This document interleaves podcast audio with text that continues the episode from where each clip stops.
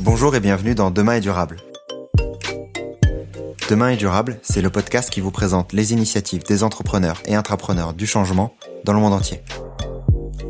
Je m'appelle Antoine Grégo et lors de chaque épisode, nous partirons à la découverte de femmes et d'hommes qui œuvrent au quotidien pour aider la planète et la société à aller dans le bon sens.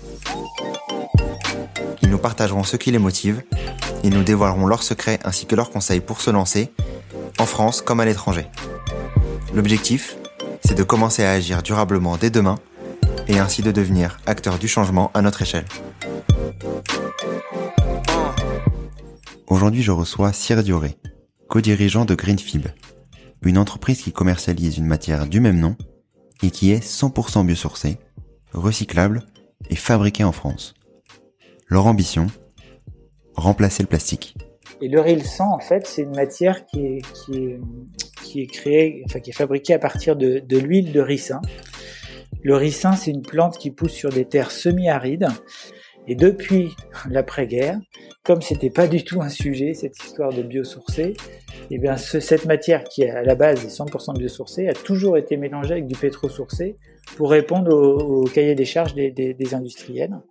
Et ce qu'a fait Luc, et il a travaillé pour lui associer d'autres matières 100% biosourcées pour retrouver un niveau de performance qui permet d'être usiné. Chaque seconde, 10 tonnes de plastique sont produites dans le monde. Quand j'ai découvert la Green Fib, cette matière made in France, je n'ai donc pas hésité une seconde pour interviewer Cyr, un de ses dirigeants. Cyr Duré et Luc Ménétré, son ami d'enfance et créateur de cette matière, ont d'énormes ambitions. Devenir un substitut au plastique bien sûr, mais également aider à l'émergence d'un système de production local et circulaire fondé sur des matières premières naturelles. Mais plus qu'une matière, Cyr ambitionne également d'aider plus concrètement les entreprises à innover entre elles. Quels sont les produits substituables grâce à la Green Fib? Comment inciter l'innovation intra-entreprise? Pourquoi et comment se décloisonner pour changer notre comportement? Bref, de nombreuses questions et surtout beaucoup de réponses dans cet épisode qui, je l'espère, vous plaira également. Bonne écoute. Donc aujourd'hui, dans le nouvel épisode de Demain est durable, j'ai le plaisir d'accueillir Cyr Duré. Comment tu vas, Cyr? Je vais très bien. Je suis très content de t'accueillir aujourd'hui, de parler de, de thématiques euh, nouvelles dans le podcast, euh, de euh, thématiques totalement différentes par rapport à ce que j'ai pu proposer auparavant. J'avais parlé du plastique, mais aujourd'hui on va parler de, de substituts au plastique et d'autres sujets totalement passionnants également. Je vais commencer l'épisode par une question plutôt abordable. Qui est Cyr? Comme pour tout le monde, il y a sûrement de multiples réponses. J'ai envie de te répondre avec, euh, avec, avec deux réponses. La première, c'est euh, c'est on dit de moi que je suis un poète pragmatique. Et donc, ça, associer ces deux mots, poète et pragmatique, euh, ça, me, ça me va très bien, je pense. Je suis assez à l'aise avec ça. Et moi, je dis souvent que je, que j'ai un prénom un peu particulier. Je dis souvent que ma circonstance est d'être un créateur de circonstances. Voilà. Ok, très bien. Et donc c'est un peu comme ça que j'ai envie de me présenter, mais je vais rentrer dans le détail et, et le concret ensuite. D'où la partie euh, poète, donc que tu euh, que tu disais euh, auparavant, de jouer de jouer aussi sur sur les mots, sur avant de parler de, de Greenfib, de de ce que vous faites, je voulais revenir sur sur toi, sur les quoi, disons 10-15 dernières années et ton évolution avant d'arriver à co-créer Greenfib avec euh, avec Luc. Euh, est-ce que tu peux me parler de cette époque-là, peut-être de l'évolution que tu as pu avoir pendant cette époque, ce que tu as fait peut-être, et euh, et, et de ton déclic écologique Ouais. Et je vais commencer par le côté pragmatique du coup, puisqu'en fait moi j'ai été pendant 13 ans RH dans l'industrie automobile, aéronautique, métallurgique, traitement de surface, usinage, donc très très concrète quoi, des usines très concrètes. Et euh, par contre, toujours des boîtes familiales, hein, des PME familiales, donc euh, avec une, dimension euh, humaine et, un, et un, terreau humain qui était, qui était bien présent. Ça, j'ai fait ça pendant, pendant 13 ans. Et en parallèle de ça, je suis aussi depuis 2001 et 2003 dans deux réseaux qui s'appellent le réseau Entreprendre, qui accompagne les dirigeants qui créent ou qui reprennent des entreprises. Et le réseau Germe, et qui est un réseau qui m'a un peu construit. Je suis un peu comme Obélix pour Germe, sauf que moi j'ai le droit d'y retourner quand je veux, à peu près en tout cas. Et j'ai été dix ans adhérent dans ce réseau-là, et depuis dix ans, je suis animateur d'un groupe Germe sur le Morbihan. Et c'est un, un réseau dans, dans, lequel je me suis, je me suis construit. Et ça répond déjà un petit peu à la question sur comment euh, m'est venue un peu la fibre écologique. Bah, elle m'est venue petit à petit en fait, un petit peu comme euh, comme une imprimante 3D qui vient déposer, qui vient déposer, déposer des couches de soie euh, petit à petit et, et, une prise de conscience de soi dans son rapport à soi-même, aux autres, à la planète et puis et aux vivants. Donc ça c'est ça c'est mes, mes premières années, mes dix premières années pro, on va dire, 13 premières années pro. Et après j'ai voulu en faire quelque chose euh, de plus euh, de plus en étant plus acteur et j'ai créé Coviae pour pour trois raisons. La première c'était pour accompagner les, les, dirigeants, les managers, les, les équipes, pour qu'ils osent s'éclater ensemble, parce que quand on s'éclate ensemble, on fait des trucs de malade. Et donc, euh, comme on a besoin de faire des, de trouver des solutions énormes euh, pour impacter très fort, et ben si on arrive à le faire en s'éclatant, ça va être plus facile et plus plus efficace. Euh, la deuxième, c'était bah, de d'essayer de, les, de les aider à, à trouver des repères dans cette espèce d'entreprise de, de demain vers vers laquelle on va, pour qu'ils trouvent aussi un peu de confort et et d'efficacité qui va avec. Et puis la troisième, c'était euh, une petite frustration de DRH avant, qui était que euh, les formations c'était souvent super chouette, mais au bout de six mois, il s'était pas mis forcément grand chose en place. Et en fait, on comprend avec sa tête, mais on bouge avec ses tripes. Et du coup, euh, pendant, ces dix dernières années, moi j'ai accompagné en emmenant dans des environnements qui venaient toucher aux tripes. Donc ça peut être le chant, ça peut être l'histoire de l'art.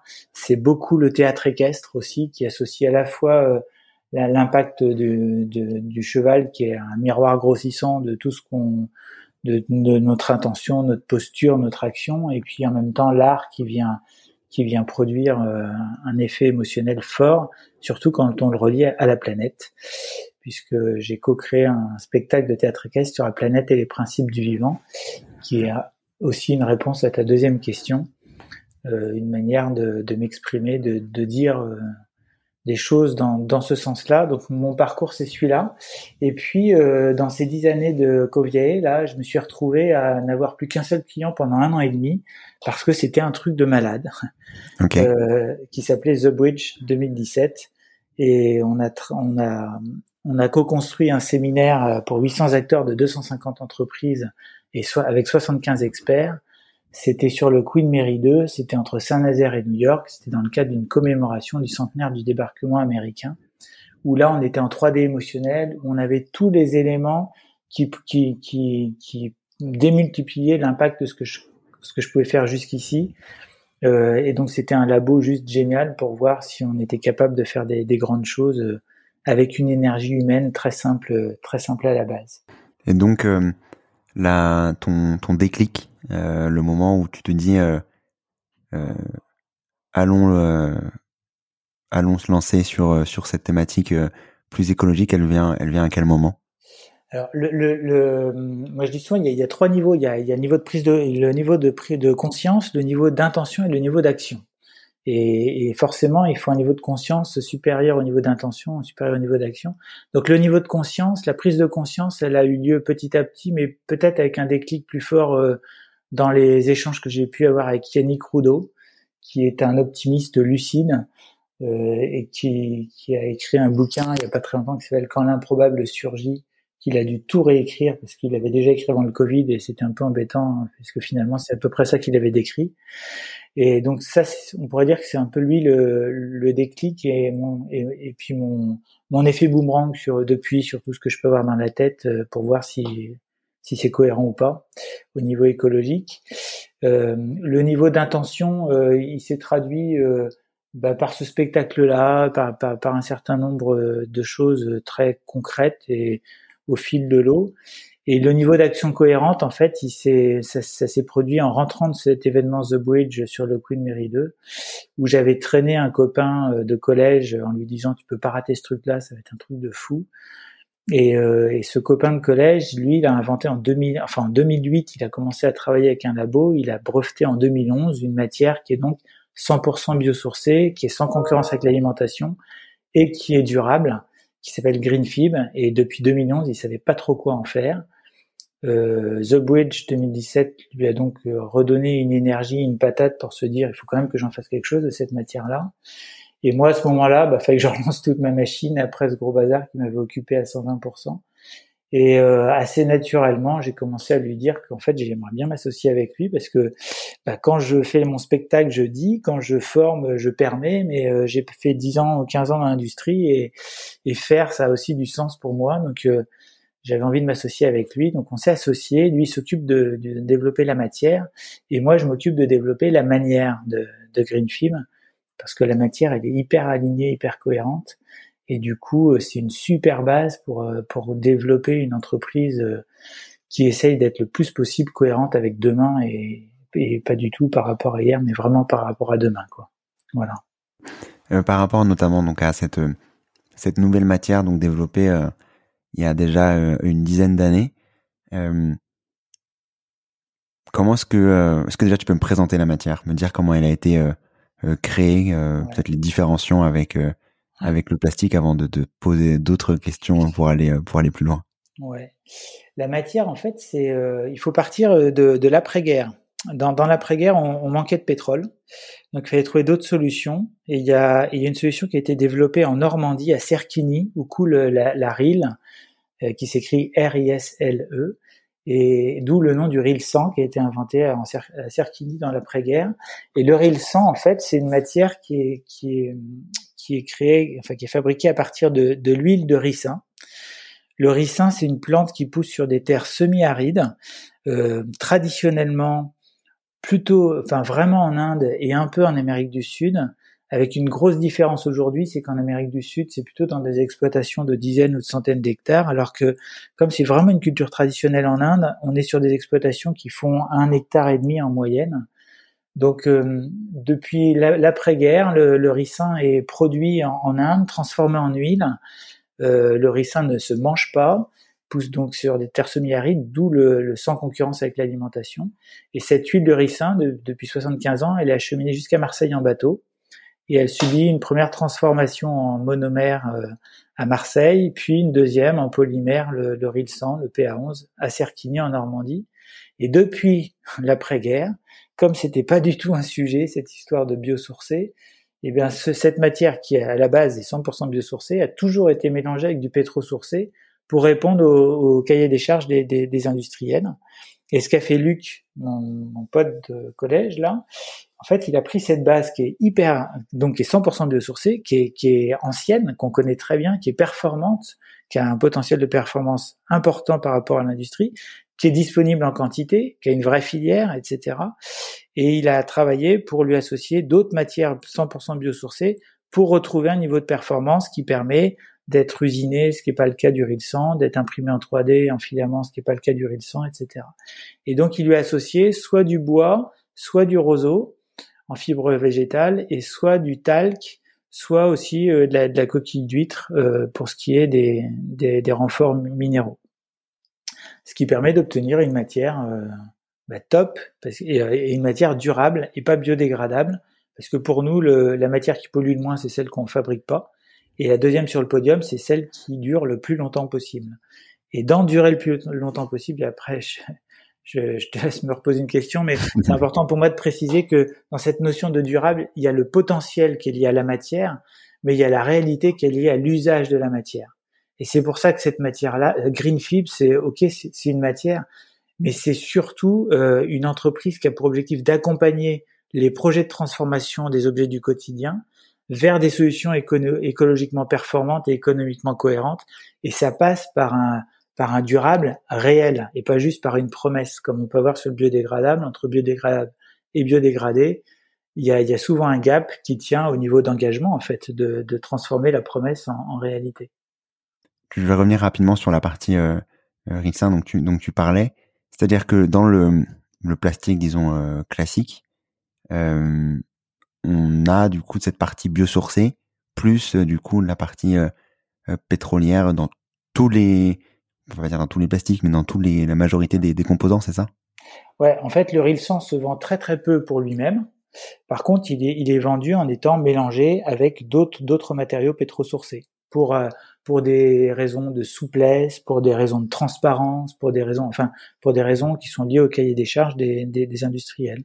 Donc ça va donner du Pebax, ça va donner du Rilsan Clear, ça va donner des, toute, toute une déclinaison de, de matières euh, et, la démarche en fait de développement du Rilsan, ça a été toujours de sur cette base euh, très chouette de répondre très précisément au cahier des charges des, industriels en lui associant ce qui euh, est le meilleur en matière de performance. Point barre.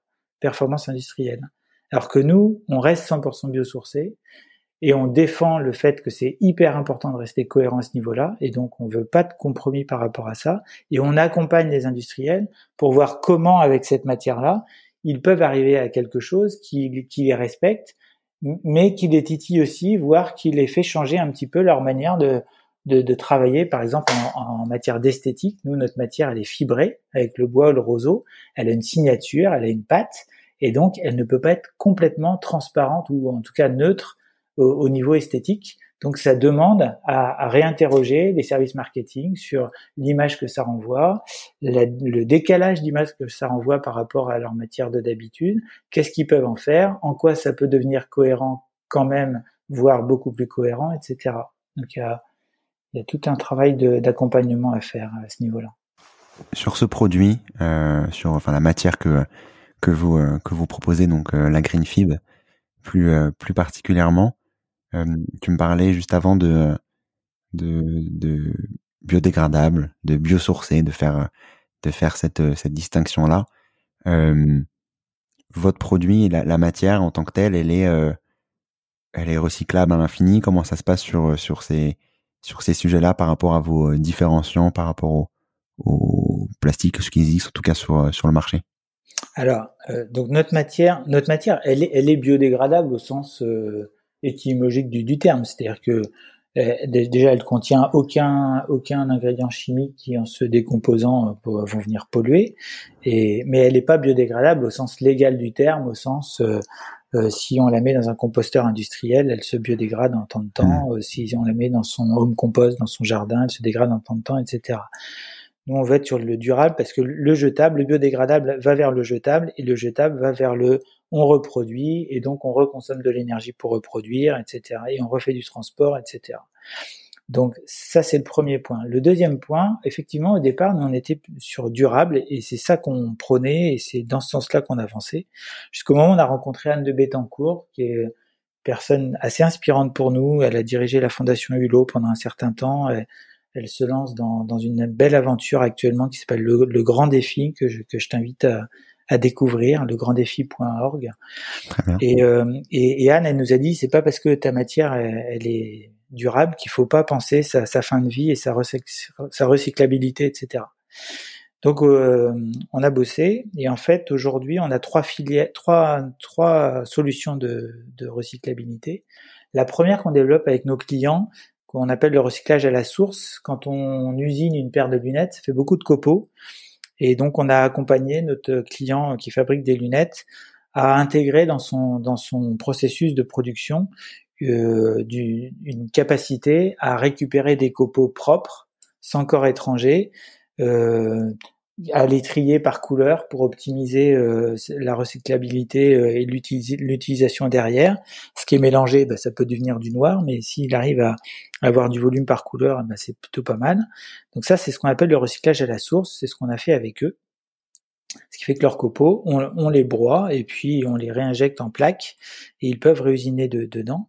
La deuxième filière, euh, c'est dans le cadre de notre partenariat avec notre fournisseur principal qui est Arkema, qui est quand même un gros euh, mondial de vendeurs de matières, eux, ils ont une filière pour le Rilsan partout dans le monde, ce qui fait que dans notre partenariat, à partir d'une tonne de green fib n'importe où dans le monde, on peut intégrer leur filière et recycler de la, green fib. Donc ça, pour nous, c'est précieux quand on a une petite boîte et qu'on peut offrir une, une, solution comme ça, c'est quand même euh, assez génial. Et la troisième manière de gérer le recyclage, c'est des points de collecte. Et là, on a travaillé avec le client de notre client, le client de Oxo qui fabrique des lunettes, le distributeur Écoutez voir, qui a eu 760 magasins en, en, France. Et donc, on a travaillé avec eux pour qu'ils soient points de collecte, pas seulement de, des lunettes, mais de tous les de tous les objets qui respectent la logistique d'un opticien en poids et en volume. Et là, c'est assez illustrant de notre manière de faire, c'est-à-dire que l'idée c'est d'optimiser la nature. Il y a dans les principes du vivant, il y a euh, optimiser versus maximiser. Nous, les hommes, on a tendance à tout vouloir tout maximiser. La nature, elle, elle optimise. Ben là, on a cherché à optimiser le potentiel de points de collecte des opticiens sans leur pourrir la vie au quotidien au niveau logistique. Mais tout ce qui passe en poids et en volume qui correspond déjà à leurs habitudes, à leurs réflexes, fallait pas se priver et pas s'arrêter juste aux lunettes. Donc c'est ce qu'on a fait ensemble avec eux. Donc aujourd'hui, on a 760 points de collecte pour, pour, pour les petits objets en green film. Voilà.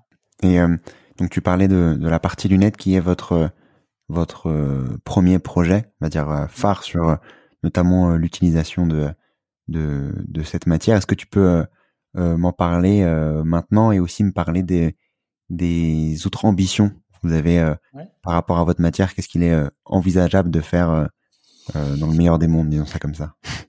Ouais. Alors au, niveau de, des lunettes, il y a plein de choses à dire. Mais déjà, ce qui est sympa, c'est qu'en termes de symbolique, quand même, Luc, il est opticien à la base, mon associé. Donc c'est assez sympa que c'est le premier projet qui se traduise concrètement avec une présence partout en France de Greenfib. Il y a 40 000 montures de lunettes qui ont été fabriquées et qui sont distribuées aujourd'hui en France. Euh, en termes de symbolique, c'est sympa. Moi, j'accompagne les dirigeants et les managers depuis 10 ans pour qu'ils changent de regard, donc c'est aussi sympa en termes de symbolique. Et, et, et, puis, de toute façon, il faut qu'on change de regard sur le monde, donc euh, parce que ce, que je regarde se développe. Moi, je dis souvent que quand on est en vélo, euh, si on regarde le nid de poule, on roule dedans. Si on regarde à côté, on passe à côté. On va là où on regarde, quoi. Donc, ce que je regarde se développe. Ça, c'est une phrase qui est clé pour moi. Et merci à Stéphane Bijard de me l'avoir glissé dans l'oreille. Et, et, du coup, voilà. Donc, cette paire de lunettes, déjà en symbolique, elle est super chouette. Euh, elle nous permet d'être présent partout en France aujourd'hui et de dire à n'importe qui, bah, descends en bas de chez toi et, et va toucher de la, de la green film et tu verras comme c'est léger, euh, souple, agréable au toucher. Et puis euh, au-delà de ça, euh, euh, c'est c'est une belle histoire aussi avec avec Oxo, la marque de fabricants français qui se sont associés, qui ont créé une boîte, une marque, une collection. Donc c'est une belle preuve de courage et, d'engagement de leur part. Et ça, faut le souligner.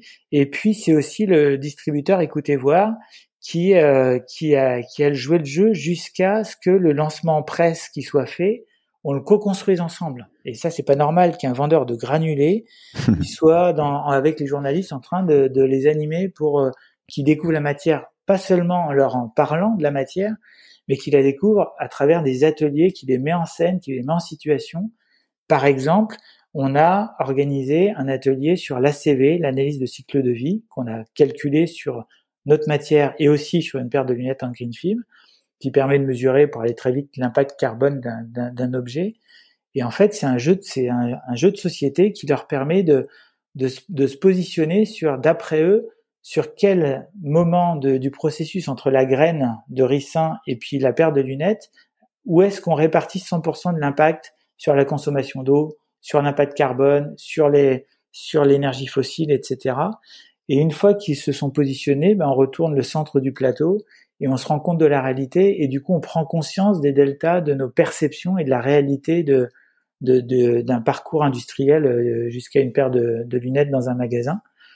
Et donc voilà, donc ça on l'a co-construit ensemble avec Écoutez voir, ce qui a priori euh, n'est pas très fréquent. En tout cas, pas, ils nous ont bien partagé ça. Donc c'est assez symbolique de de quelque chose qui me tient à cœur, c'est que il faut qu'on arrive à aller plus vite dans nos processus de développement industriel parce que la planète le, réclame. Il y a 30 ans, euh, Renault est passé de 7 ans à 4 ans de développement d'un véhicule avec la Twingo en, en, décloisonnant en interne. Et on a un vrai enjeu aujourd'hui de décloisonner en interacteur. Et ça, c'est un truc qui me motive aussi. Et Greenfield contribue à ça à chaque fois qu'on le peut. Écoutez voir et Oxo en est un bon exemple. Un autre bon exemple cet après-midi, c'était la réunion qu'on avait avec Polymix, qui est distributeur de matières et Arkema qui est notre fournisseur, avec lesquels on échange sur des projets communs, sur des, sur des clients communs, en toute transparence, pour optimiser tout ça, accélérer tout ça, en restant cohérents chacun et ensemble. Voilà. Ok, très bien. On va parler de ces sujets-là euh, par la suite parce que ça m'intéresse d'avoir notamment euh, ton retour de d'ancien DRH et plus globalement de, de, ce que tu fais au quotidien sur sur ces sujets-là pour donner les bonnes pratiques. Mais avant d'y d'y revenir, t'as titillé mon ma curiosité sur le jeu que tu proposais, sur notamment l'impact au global de, de du Rixin, etc. Pour savoir justement d'où venait le l'impact le plus le plus important. Est-ce que tu saurais nous nous partager tes, tes, solutions et plus globalement tes, tes, réponses sur, sur, sur cette thématique-là? Ce que je peux te dire, c'est, c'est le fait que, par exemple, sur la consommation d'eau, à partir du moment où on va dès, dès la dès la production euh, du ricin, on a tendance à se dire bah c'est sûrement sur la culture qu'on a besoin de, de du maximum de du besoin d'eau quoi que c'est là que ça, ça va le, le, plus fort. Et en fait pas du tout parce que comme je balance souvent beaucoup d'informations quand même, là je t'en dis beaucoup à la fois, euh, dans ce que je dis, il y a euh, terre semi-aride. Et en fait, le ricin n'a pas besoin de beaucoup d'eau. Et finalement, quand on regarde les résultats, il y a, il y a, il y a 10%, un tout petit peu plus de 10% de la consommation d'eau qui est, qui, est, qui est, prise par la culture du ricin. Et, et, et il y a 80%, ou plus de 80%, qui est euh, généré par l'usinage des plaques en green fib pour ensuite être euh, être euh, de, devenir des lunettes quoi. C'est c'est la production de copeaux, c'est la c'est c'est c'est cette dimension industrielle qui consomme le plus d'eau parce que quand on usine, on chauffe et pour refroidir euh, la tête qui usine, eh ben on consomme de l'eau, on refroidit avec de l'eau dans, dans les centres d'usinage. Donc ça, c'est un premier biais souvent que les, les gens qui connaissent pas trop l'industrie, ils, ils, ont, qui est, qui, est assez, qui est assez fréquent. À bah, l'inverse, je te dirais que le, euh, sur la partie impact climatique, euh, c'est l'inverse. C'est-à-dire qu'on a tendance à penser que c'est plutôt la partie industrielle qui impacte, alors qu'en fait, c'est plutôt la, la, partie euh, production des matières premières qui va. On est plutôt dans un rapport de de, de deux tiers, voire des, des trois quarts d'impact dans la production de, des, des ingrédients de la green fibre alors que on n'est que sur un cas, un, bon quart euh, sur, sur sur l'usinage des plaques qui, qui, qui, permet la création des, des lunettes. Donc voilà, c'est ça les, les, les éléments majeurs qui, qui ressortent souvent dans, dans les dans les échanges qu'on a avec les avec les candides qu'on est tous et chacun quand on découvre euh, un, une, une, nouvelle une nouvelle idée, une nouvelle solution, un nouveau secteur. Non, mais ce qui est important, c'est euh, c'est ce que tu dis, c'est-à-dire de euh, de ne pas penser que, euh, enfin, de rechallenger, disons le le les ce qui peut, qui l'imaginaire, disons de, de, de chacun, penser en effet que c'est la production qui qui qui, qui est climatiquement non viable vs d'autres d'autres sous-parties. C'est le cas dans beaucoup beaucoup beaucoup de secteurs.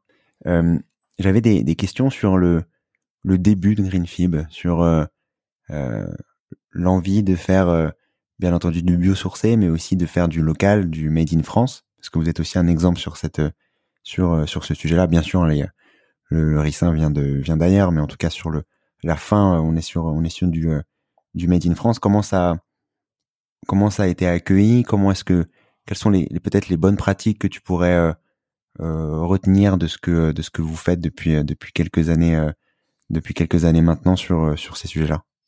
Alors, sur le, j'ai envie d'associer deux, deux, mots que tu as, utilisés. Tu as parlé de local et tu as parlé de Made in France. En fait, euh, entre, entre nous, dans notre jargon, on parle de, de Made in local, finalement.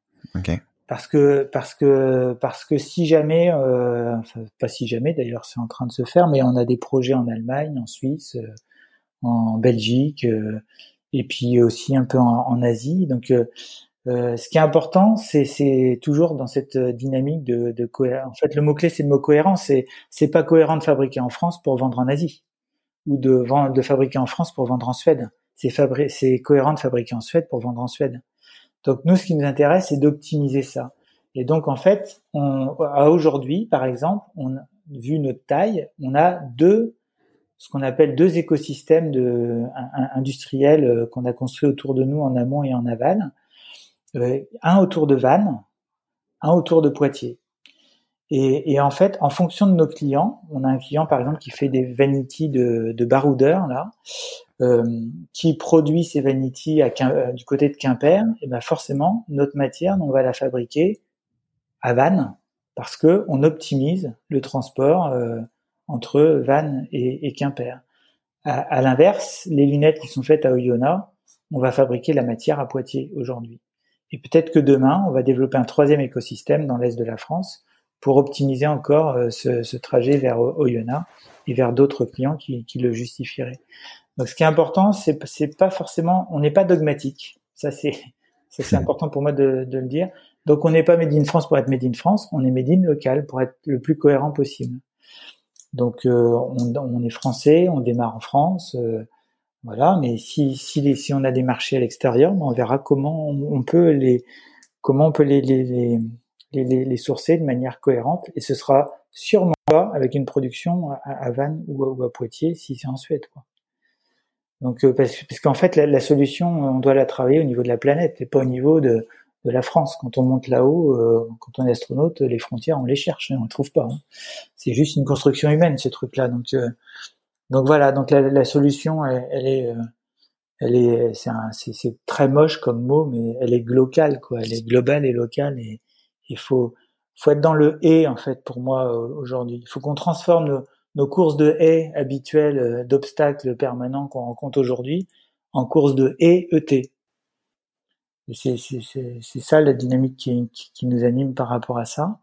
Ensuite, euh, euh, ce que je rajouterais, c'est donc cette dynamique de, multi de, multi euh, solutions. D'abord, quand tu travailles dans l'industrie, tu apprends très vite qu'il faut produire au, moins dans deux lieux différents, parce que si ça crame d'un côté, tu peux toujours produire de l'autre. Donc il y a quelques réflexes industriels quand même qui sont très bons à garder sécuriser ses approvisionnements, enfin voilà, tout ça, c'est essentiel. Et après, on l'articule, nous, dans cette dynamique de, de made in local. Quoi. Ok, très bien. Bon, je retiens le, le mot de local. Bon, c'est vrai qu'il sonne pas, il sonne pas, génial, mais euh, mais euh, mais je l'aime bien. Au moins, il est il est rentré, euh, il est rentré. Et en tout cas, il, il, il dépeint bien le, le, le sujet, le sujet qu'on qu'on peut discuter. Je voulais revenir rapidement sur avant de parler de, de décloisonnement, de, de, différents exemples que tu as pu me donner juste avant avec Oxo et écoutez voir sur, sur cette thématique-là, mmh. euh, sur euh, le, le, futur de, de Greenfib. Donc, vous avez commencé par la partie euh, euh lunetterie. c'est quoi la suite? C'est quoi les types de produits? Après, bon, c'est compliqué de se projeter à, à 5-10 ans. mais peut-être les, les, les, produits que vous arrivez à, à, à imaginer à court terme vous pouvez potentiellement essayer euh, d'aider Alors, les, les, les, les... non, c'est pas si difficile que ça, parce qu'en fait, l'objectif, moi que je que j'exprime souvent, c'est c'est qu'on optimise notre énergie de développement. C'est-à-dire qu'il y a 3 380 millions de tonnes de plastique qui sont produits par an dans le monde. Donc même si nous on fait 1000 tonnes, 10 000 tonnes ou 100 000 tonnes, on va pas être la solution. Et la solution, elle est multiple de toute façon. Donc c'est très bien, il y a de la place pour plein de monde. Mais du, du coup, euh, ça c'est le premier point. Le deuxième point, c'est que on a un seul objectif quantitatif, c'est d'optimiser le quantitatif, d'en faire autant qu'on peut, en respectant nos objectifs qualitatifs, c'est-à-dire en restant cohérent euh, dans notre manière de, de développer Greenfib, parce que on veut que Greenfib soit euh, un peu le, le Gore-Tex de la matière euh, écologique. C'est-à-dire que quand on voit écrit Greenfib quelque part, eh ben on sait que c'est une matière qui est écologiquement noble pour aller vite. En tout mm. cas, il n'y a, pas de, y a pas de lézard. C'est clair, c'est net. Et ça, pour nous, c'est hyper important.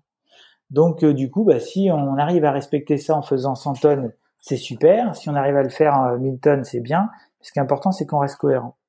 Ça, c'est le premier point. Le deuxième point, en termes du coût de marché, les objets du quotidien sont résument bien le, le potentiel assez efficace pour, pour.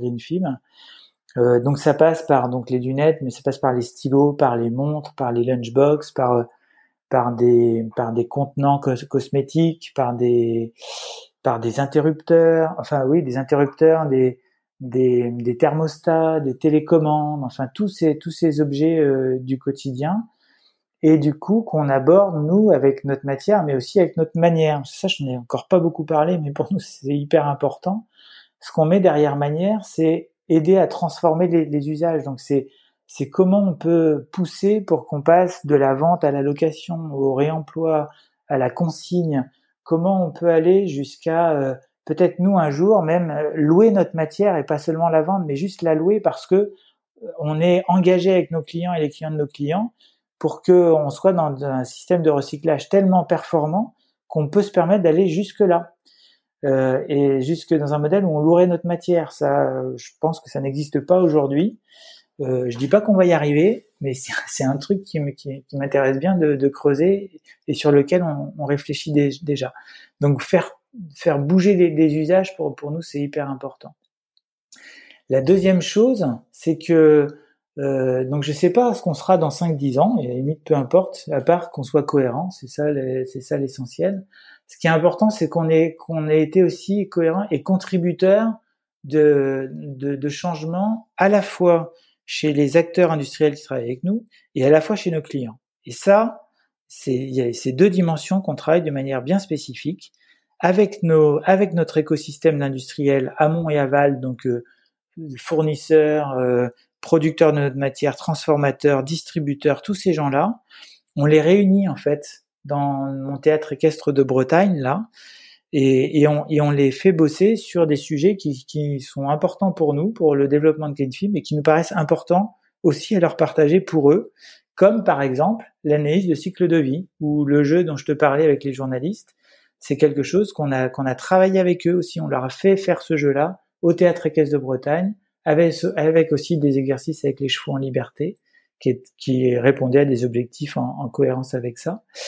Et euh, donc ça, c'est des choses qu'on fait euh, avec notre écosystème. La prochaine fois, on va leur faire faire la fresque du climat. il y a toujours une phase dans ces journées-là où on les fait bosser sur qu'est-ce que eux, ils peuvent en faire pour leur propre projet, leur propre entreprise, à eux, bien au-delà de, de. Ça, c'est avec eux. Et avec nos clients et prospects, on met en place des ateliers booster d'impact. C'est un format qu'on a aussi développé où, en fait, on réunit six clients deux très gros, les plus gros qu'on trouve, deux moyens, PME, ETI, et deux startups.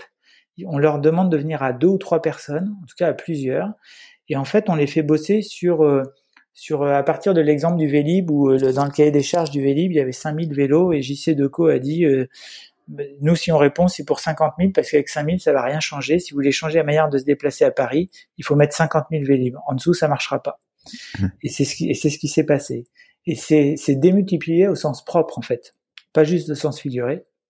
Et donc, nous, en fait, on fait ces ateliers booster d'impact pour que nos clients ou prospects qui ont une idée avec Greenfib, euh, on, on, les aide à inventer leur perche qui, qui les fait passer de, euh, de 2 mètres à 5 mètres écologiquement avec un modèle économique euh, qui, qui reste cohérent et, et, accessible et possible et pas seulement qui change de matière et qui passe de 2 mètres à 2 mètres 20 en son hauteur et c'est super, ben non, c'est dommage si c'est juste ça. Donc, c'est donc nous en fait, ce qu'on souhaite dans 5 à 10 ans, c'est au-delà du nombre de tonnes de matière qu'on aura vendues, qui est presque, je vais pas dire que c'est un prétexte, mais, mais presque en fait. Ce qui nous intéresse, c'est que dans 5 ou 10 ans, quand on, quand n'importe qui voit écrit Greenfib sur un objet, ben, il sait que c'est, c'est un objet qui est le plus cohérent possible par rapport à la planète en, en, nombre d'objets et en, et en qualité d'objets, et puis que, que toutes les toutes les acteurs économiques qui travaillent avec nous, soit dans notre écosystème, soit en tant que prospect, euh, en tant que client, et eh ben on est contribué à, à les, à, les aider à avoir évolué euh, dans leur mode de fonctionnement, dans leur modèle économique, dans leur dans leur matière, etc. Pour, pour renforcer leur cohérence à eux. Si on dit ça dans 5 à 10 ans, on aura bien bossé, quel que soit le nombre de tonnes qu'on a vendues en fait. Ok, très bien. Moi, c'est, euh, ça arrive sur euh, sur la question d'après, qui est euh, un sujet qu'on avait qu'on avait discuté avant, que tu as pu nous nous partager sur, notamment pour pour accélérer ce changement, pour avoir aussi l'impact que que vous voulez aussi avoir vous de votre côté sur décloisonner, décloisonner comme tu pouvais donner l'exemple en interne au Renault, mais également en externe sur sur ces sujets-là. Est-ce que tu as des des bonnes pratiques, des des, des sujets que vous poussez, des, des, des euh, sur, le, sur, le, quotidien euh, qui permettent justement d'aller euh, chercher chercher ça avec avec d'autres? Ouais, ben, en fait, du coup, je t'ai parlé de décloisonnement entre entreprises tout à l'heure. En fait, j'ai envie de, je t'ai parlé de course de et aussi le, mm, petit mot ET. Donc euh, je vais associer cet, aspect euh, très macro, hein, inter-entreprise, et je vais revenir à, à, toi, à moi, à chacun d'entre nous, où, où, on a un enjeu pour être, euh, pour réussir à changer de regard, à changer de comportement, etc. Ce qui est hyper dur quand même. Hein. Parce que quand tu changes le sens d'ouverture de ta porte de frigo, qui est assez simple, c'est deux vis et un cache, t'inverses et hop, tu mets trois semaines au moins à, à ouvrir du, du, à pas à essayer d'ouvrir du nouveau mauvais côté. Donc c'est un changement qui est physique et individuel et on met des semaines à changer. Donc faut être hyper humble et hyper ambitieux pour réussir les, les, les enjeux euh, d'habiter autrement notre planète. Euh, c'est un sacré, c'est un sacré défi qu'on se lance. Et, et ça passe déjà par soi. C'est-à-dire que si déjà on arrive à décloisonner entre notre tête qui prend énormément de place, notre corps qui en prend très peu et notre trip qui en prennent très peu aussi, ou en tout cas quand ça prend de la place, euh, on le subit euh, au niveau du corps et au niveau des tripes.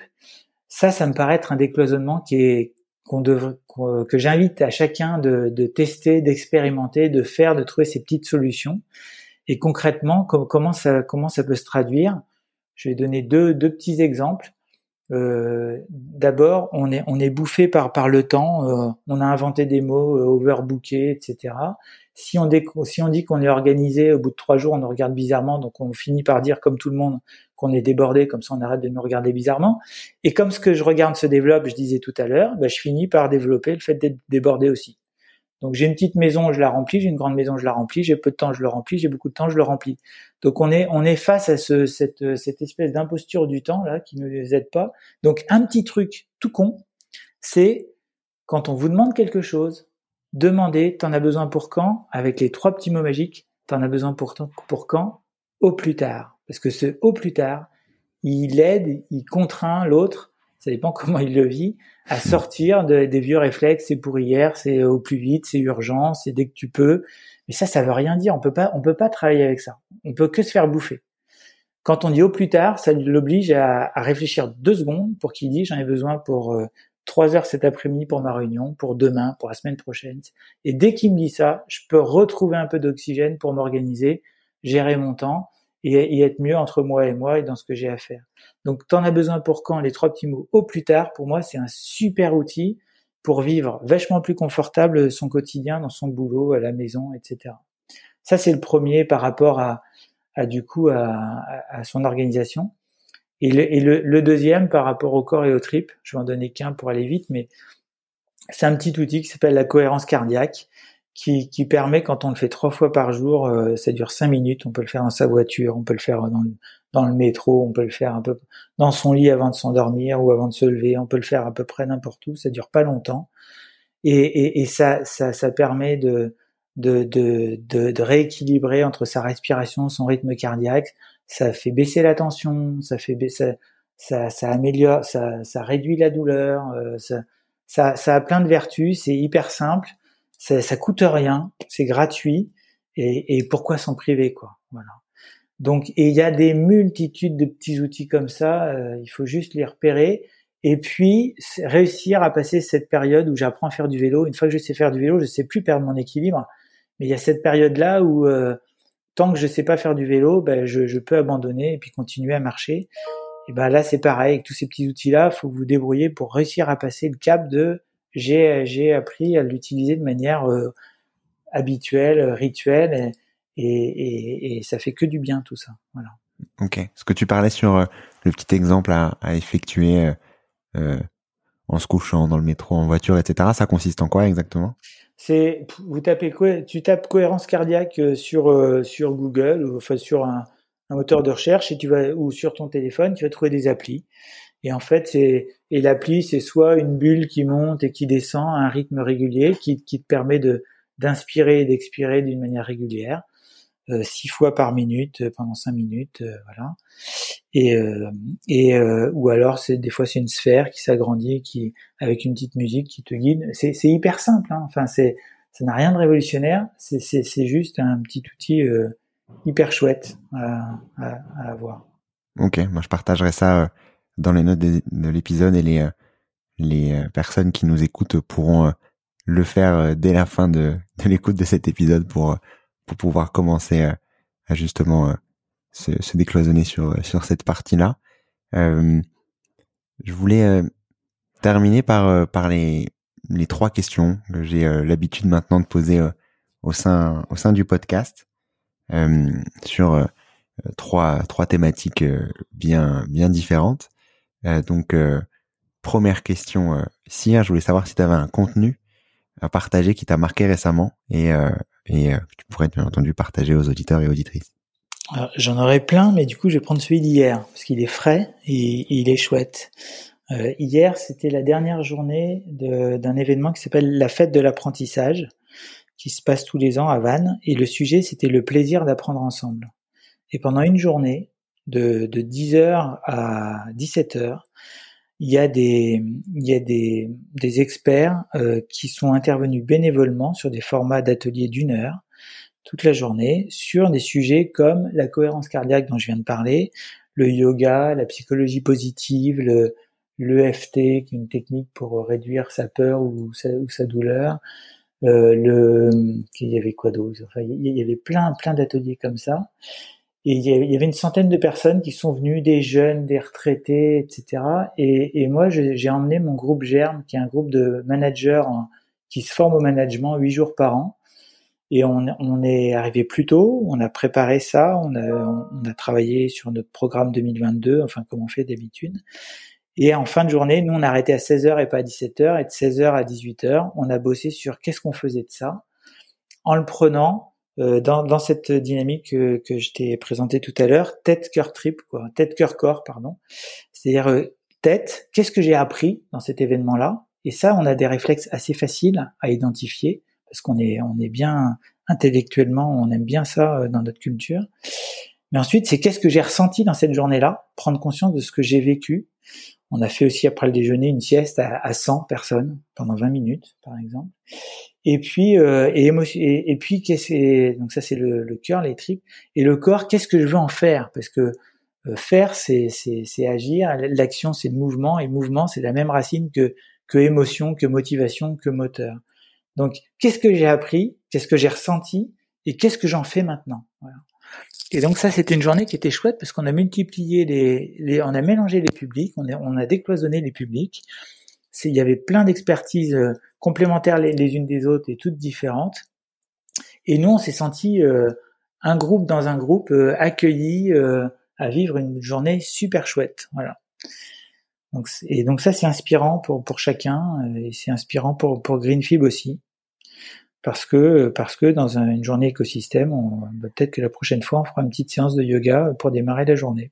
Très bien, moi je partagerai euh, je partagerai le, le, lien de cet événement s'il y en a dans le futur et en tout cas euh, tes, euh, tes exemples pourront aider à, agir rapidement sur sur sur ça. Est-ce que tu aurais également une action pour agir dès demain dans le bon sens? L'action pour agir dès demain, pour moi, elle, elle, prend sa source dans, un potentiel qu'on a tous et qu'on n'a pas encore assez pris conscience.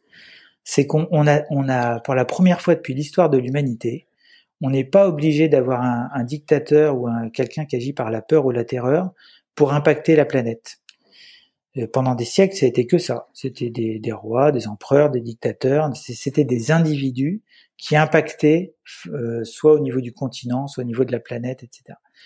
Pour la première fois, avec tous les outils qu'on a, là, celui qu'on est en train d'utiliser et plein d'autres, tous les gens constructifs et, bâtisseurs, ils peuvent se réunir et impacter collectivement la, la, la planète positivement. Et ça, c'est un outil de malade qu'on a à disposition et j'ai vraiment très très envie que chacune des personnes qui nous entend aujourd'hui, s'il y a une chose à retenir, même si elles oublient Greenfield, bah, c'est pas bien grave, c'est de retenir que si elles ont un tant soit un peu de d'énergie, de, de, construction à consacrer à la planète, et eh ben juste, c'est possible, exactement comme les gouttes d'eau qui, qui, qui tombent dans, dans, dans, sa douche le matin. Elles tombent et on sait jamais ni, ni à quel moment et, ni dans quelle logique apparente elle, passe de gouttes d'eau à percoler ensemble, à se rassembler et à créer un, filet d'eau. C'est exactement ça qui est possible aujourd'hui avec les outils de communication qu'on a ensemble. Et si chacune des personnes qui nous entend là euh, prend conscience de ça, développe une intention d'agir dans ce sens-là, et du coup saisit toutes les petites opportunités d'avoir une action cohérente dans ce sens-là, ben c'est juste tip top. Donc bienvenue à, vous tous. Exactement, bienvenue. Et euh, enfin, une, un ou une invitée que tu euh, recommanderais dans le podcast J'ai envie de te, de te, parler de Caroline Lebranchu, qui dirige l'entreprise qui s'appelle La Belle Illoise, qui, est, qui a pris la suite de son père pour plusieurs raisons. D'abord, c'est une entreprise qui associe une, le métier artisanal hein, avec un vrai respect de l'artisanat et, et, et, une dynamique industrielle pour pouvoir traduire, traduire cet artisanat en quantité un peu partout sur la côte et dans nos grandes villes françaises. Euh, ça c'est chouette. C'est une femme dirigeante. C'est et c'est et c'est quelqu'un qui était sur The Bridge 2017 sur le Queen Mary et qui a énormément euh, qui a pris conscience de plein de choses, qui a fait évoluer plein de choses depuis. Et je trouve très chouette aussi de pouvoir témoigner que on peut construire pour demain, même si on est ancré dans une histoire familiale, industrielle, avec un outil. Euh, c'est, ça, ça n'est pas qu'un frein. On n'est pas obligé de partir d'une page blanche, on n'est pas obligé d'être dans la tech, d'être dans le numérique, d'être dans, je ne sais quoi. On peut très bien être un industriel dans l'agro, avec une vraie culture familiale, et, être très impactant euh, pour demain, et ça, je trouve ça chouette. Non, totalement. Bah, tu vois, tu, tu as écrit mon script pour, euh, pour l'épisode avec Caroline. Merci beaucoup. non, merci beaucoup euh, pour, pour tout le temps, Cyr. Si on souhaite te retrouver, retrouver euh, Greenfib, où est-ce qu'on peut euh, le faire? Eh ben, on peut le faire. Euh. Alors pour ceux qui sont dans le monde de l'entreprise, c'est assez facile avec LinkedIn, soit sur le profil de LinkedIn, soit soit sur sur le mien. Euh, et après, on a notre site internet Greenfib, et puis on a, aussi notre chaîne YouTube où où on, témoigne. Euh, à chaque fois qu'on peut témoigner, on le fait quand on peut aider, inspirer, etc. En restant nous-mêmes. On n'a pas, on n'a pas la science infuse, mais un exemple n'est pas une théorie, mais il peut inspirer, donc euh, on le partage. Donc voilà. Donc si vous voulez découvrir plutôt la matière, allez sur le site, et si vous voulez découvrir la manière, allez plutôt sur euh, sur la chaîne YouTube. Très bien. Merci beaucoup, Cyr, pour ton temps. Merci d'avoir écouté cet épisode. J'espère que tu l'as aimé.